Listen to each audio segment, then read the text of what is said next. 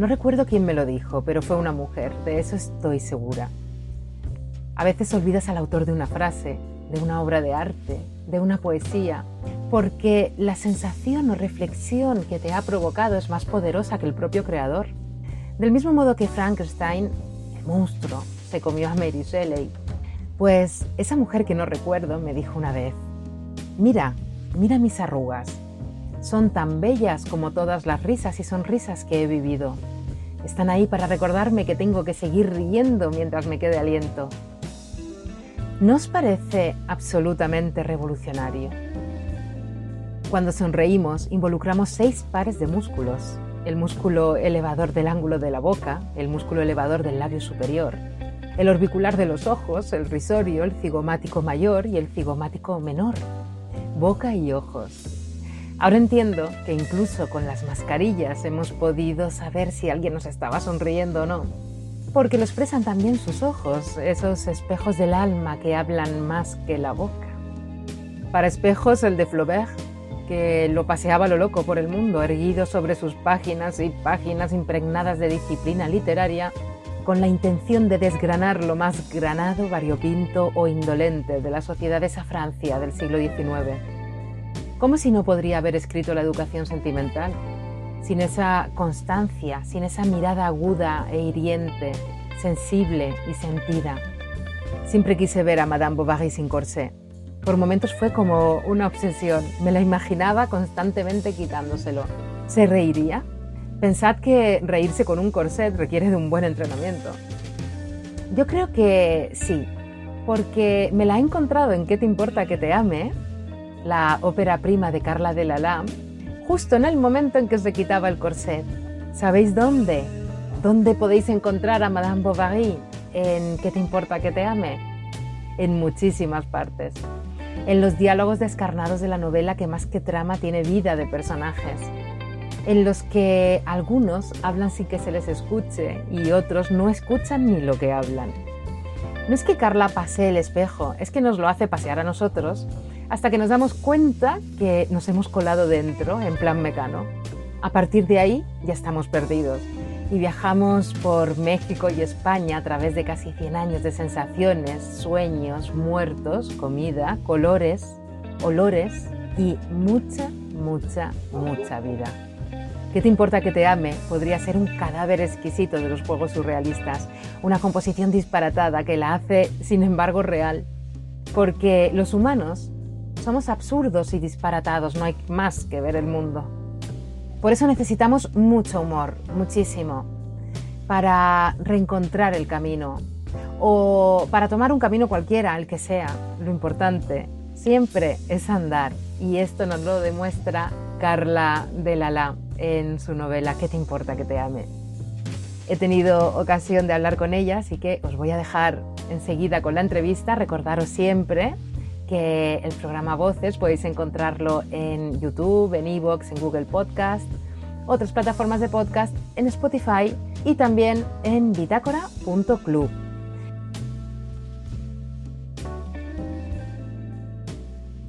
Hoy tenemos con nosotros a una mujer que es periodista y escritora, colaboradora de grandes medios de comunicación a lo largo de su trayectoria y actualmente de pluma tan ágil como mordaz y elegante, trabajadora de alta intensidad, con tres matrimonios, tres hijos y un libro lleno de humor, ternura y pragmatismo, que además viene con tres mujeres y una de ellas es un fantasma atípico. Estamos hablando de Carla Lala y la tenemos hoy en voces para hablar de su primer libro, ¿De qué te importa que te ame? Bienvenida, Carla, es un placer tenerte aquí con nosotros. Muchas gracias, pero tengo que puntualizar que no tengo tres hijos, tengo dos o en su defecto cuatro, porque mi pareja tiene otros dos. Digamos que dos, dos naturales y, cuatro y postizos, claro, sí. A efectos prácticos, cuatro, cuatro hijos y unos perritos que como me decías antes de empezar aparecen, son los perritos de la novela. Sí, tengo dos Cavalier King Charles que son para mí como hijos también y por supuesto salen en la novela puesto que además me ayudaron a escribirla los tres años y medio, cuatro que estuve escribiéndola, ellos estuvieron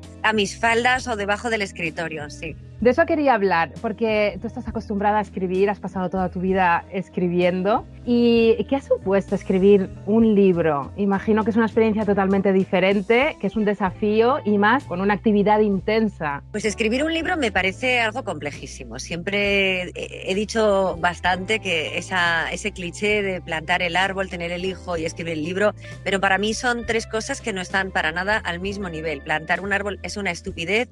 Yo lo hago bastante porque tengo una casa de campo que, me gusta muchísimo la jardinería. Tener un hijo es una cosa compleja, pero más educarlo. Pero lo del libro, a mí la literatura me parece una especie de maternidad, pero mucho más complicada mis personajes, al igual que mis columnas, me dan más, muchos más quebraderos de cabeza que, mis hijos adolescentes, sí. Y además has estado tres años y medio escribiéndola en una situación complicada también, al menos en esos meses en que estuvimos encerrados, así que imagino que sacar ratitos para escribir sería complicado. Sí, esos meses fueron, la verdad es que no se los deseo a nadie porque imagínate tener que escribir con tres niños viviendo en casa en ese momento, dos perros, sin ningún tipo de ayuda, porque no podías tener ayuda en ese momento, y además teniendo en cuenta que no me dedico solamente a la literatura, sino que yo tengo que hacer entregas periodísticas constantemente, además teníamos un programa de radio en ese momento que había que hacer por teléfono, más la agencia de comunicación que dirijo, eh, fue tremendo, una prueba, pero bueno, yo pienso que fue una prueba para todos, ¿no? A nivel global, o como dicen algunos, para todes. Me estoy acordando del artículo que leí tuyo ayer de las Barbies, pero no podemos hablar de ello, que si no se nos va el tiempo, me encanta. Bueno, lo voy a dejar recomendado para que mis oyentes vayan a leerte porque es muy divertido. ¿Qué pasa en un banco del retiro en tu novela? Bueno, la verdad es que eh, ese, ese banco de retiro es totalmente anecdótico, no, no me parece nada importante en la novela. Lo que pasa es que, bueno, se, se, se puso ese resumen en la sinopsis, pero yo no le daría importancia. Esta no es una novela donde el argumento sea lo importante. Y si hablamos del argumento, ten en cuenta que son 480 páginas. Eh, estoy hablando de 90 eh, años de la historia de México y de España, donde yo cuento un poco el cambio, bueno, un poco no, lo, cuento con bastante detalle el cambio que ha supuesto el siglo XX para la sociedad y en concreto para las mujeres, a través de tres personajes constantes y otros tres que están más o menos toda la novela. Entonces, que se encuentren en un banco dos de ellas eh, y se conozcan, pienso que no tiene demasiada importancia. Pero son esos momentos de azar los que pueden aportar la música, como aporta también el azar esos eh, encuentros que luego pueden ser importantes en la vida de las personas, es esa música de la vida, o el azar es azar y al fin y al cabo, pues bueno, nos encontramos con él y lo amoldamos o aprendemos de él. Esa pregunta eh, yo creo que, que llevan todos los años de la vida en la Tierra los filósofos intentando responderla, ¿no? ¿Qué es el azar? Y luego por qué estamos aquí, ¿no? Eh, ¿Por qué pasan las cosas? No lo sé, yo te diría que soy creyente y para mí todo obedece a, la cosmogonía cristiana, pero, pero desde luego hay otras muchas explicaciones, el azar existe y vaya usted a saber.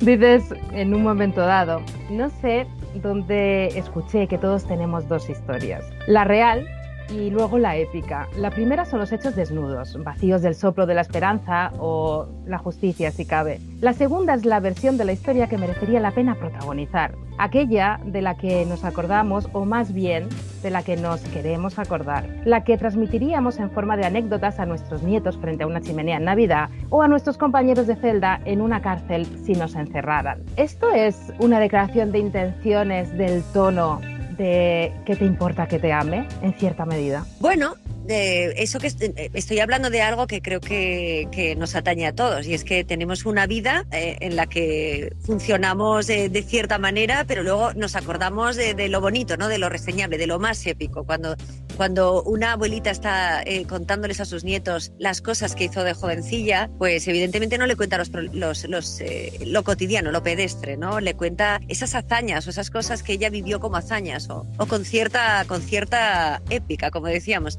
Y bueno, de eso estoy hablando ahí, sin más. El título, que te importa que te ame? Evidentemente tengo la canción continuamente en la cabeza, que te importa que te ame? La manera de 20 años. ¿El amor que ya ha pasado no se debe recordar? Pues yo, prefiero que no. La verdad es que te, trae bastantes problemas recordarlo. Yo, yo creo que el amor nunca termina, yo creo que lo que terminan son las relaciones. Porque nosotros somos, todos somos personas bastante problemáticas, bastante conflictivas y a veces bastante estúpidos. Y si no fuera por eso, las relaciones durarían para siempre, todo tipo de relaciones, las profesionales, las amistades, las amorosas.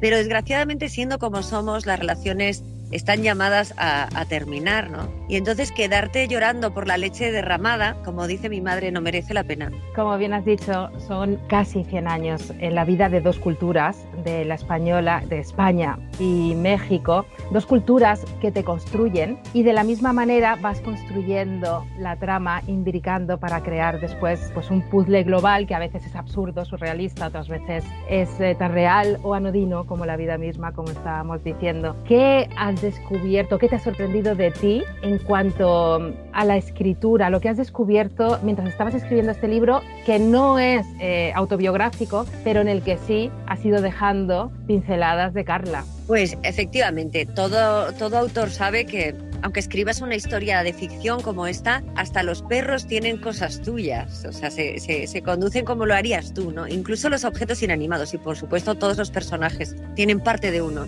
En cuanto a qué, qué, he conocido de mí escribiendo, bueno, la verdad es que nunca pensé que podría tener la, la disciplina eh, y, el, y, el, valor que, que, requiere todos esos, todos esos meses y años de trabajo, que son mortales, verdaderamente. Sí. ¿Y el resultado final, te sientes satisfecha con él? Me siento muy satisfecha. La verdad es que la novela me encanta. Tengo que decir que a mí me gusta mucho. Uno de los personajes se llama España y bueno, juegas también un poquito, aunque no lo dijiste por el país España, pero sí juegas a identificar a uno con, con el otro. Conocemos esa España sale del franquismo, pasa por la transición, llega a la movida y del mismo modo el personaje España va evolucionando como su país. Leemos en un momento dado a su favor, España tenía su belleza, su coraje y su inagotable propagación social. A pesar de la separación, había conseguido mantener sus relaciones con la high, la diplomacia y la política. Tenía contactos en el artisteo y el rojerío bonito madrileño que se acrecentaban de año en año por sus actividades liberales y su apariencia licenciosa. Está aquí la pluma mordaz de Carla, hablando de esa España también. Bueno, como, como has dicho, el, personaje de España, que le puse ese nombre en honor a, Paco Umbral y su mujer, que se llamaba María España, el personaje de España es verdad que, al final está desplegando una analogía con lo que ha ocurrido en el país España, ¿no?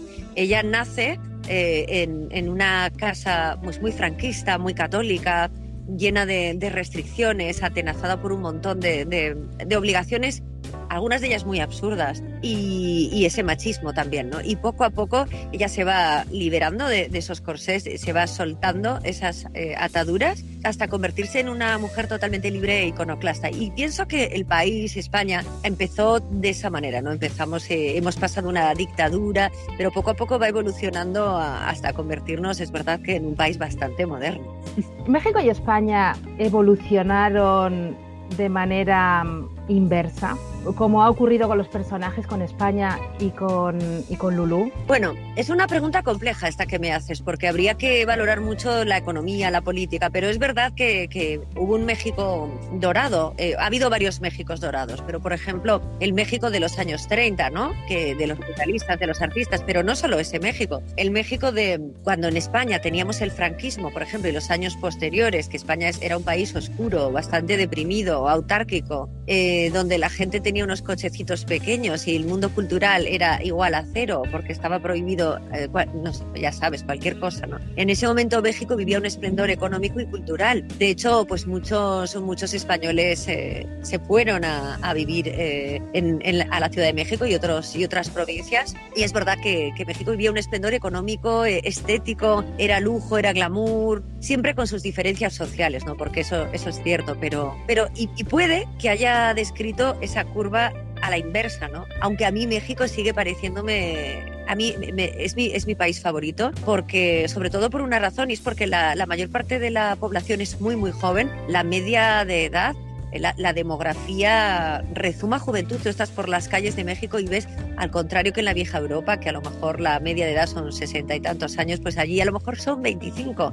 Y eso lo ves, eh, se respira una, energía, una creatividad, hasta, hasta un erotismo que, aquí no. Y eso hace, hace, eso es muy hermoso. sí. Ahora mismo, si cerrasen los ojos, ¿dónde te encontrarías en México? En la casa de mi abuela, por supuesto, que, es mexicana, yo soy medio mexicana y además eh, mi abuela tiene 104 años. No me digas, tienes eh, memoria histórica palpable. Sí, sí, sí, sí. y si cerrases los ojos en España, ¿dónde te encontrarías? Pues probablemente en, otra, en, una casa que, viví, que quise mucho, que también sale en la novela, una casa en la calle General Martínez Campos, que estaba enfrente del Museo Sorolla y que me gustó, me gustó tanto esa casa que, es uno de los escenarios eh, más importantes de, la novela y me vería ahí porque fui muy feliz en esa casa. Has hablado del mm, el artisteo, de la efervescencia cultural que se vivió en esa época española de la transición. ¿Cuál sería tu personaje de la farándula que debería ser obligatorio, que existiese siempre de manera continuada. Porque hay que decir que en tu novela hay infinidad de cameos de gente que conocemos y que se han convertido casi en arquetipos sociales en nuestro, en nuestro espíritu, en nuestra memoria. Qué bien que lo llames así, sí, son cameos. Yo eh, quizá eso, porque como soy periodista, quizá quise, eh, me documenté muchísimo para la novela y quise, como son 100 años, organizar esos años también, a, apuntalar esos años, eh, darles verosimilitud a pesar de que la novela es muy surrealista, a través de personajes de carne y hueso con nombre y apellido que de, nuestra historia rosada, ¿no? Y para mí uno de los personajes que siempre me han fascinado más es Lola Flores, que en la novela es íntima amiga de la protagonista e interactúa ¿no? con ella y el pescailla y toda su troupe de gitanos. Y, y la verdad es que ese personaje a mí eh, Lola Flores me parece una artista totalmente insustituible. No, no, sabría decirte en qué soporte, ¿no? Porque decían ni canta ni baila. Hombre, yo creo que sí cantaba y bailaba, pero sobre todo cómo era ella, ¿no? Ese, ese torrente de, arte, ¿no? Que además eh, del que hablan todos sus hijos constantemente, que es muy gracioso, sí. Absolutamente. El humor, evidentemente, casi es un personaje. En tu novela y lo adoptas y lo adoptas en tu vida también como rasgo vital. ¿Crees que el tiempo, que el origen del humor se halla en el tiempo, que el tiempo es el mayor elemento que nos enseña que somos humor, que el humor tiene que estar, con lo que hace con nosotros también al cabo del tiempo?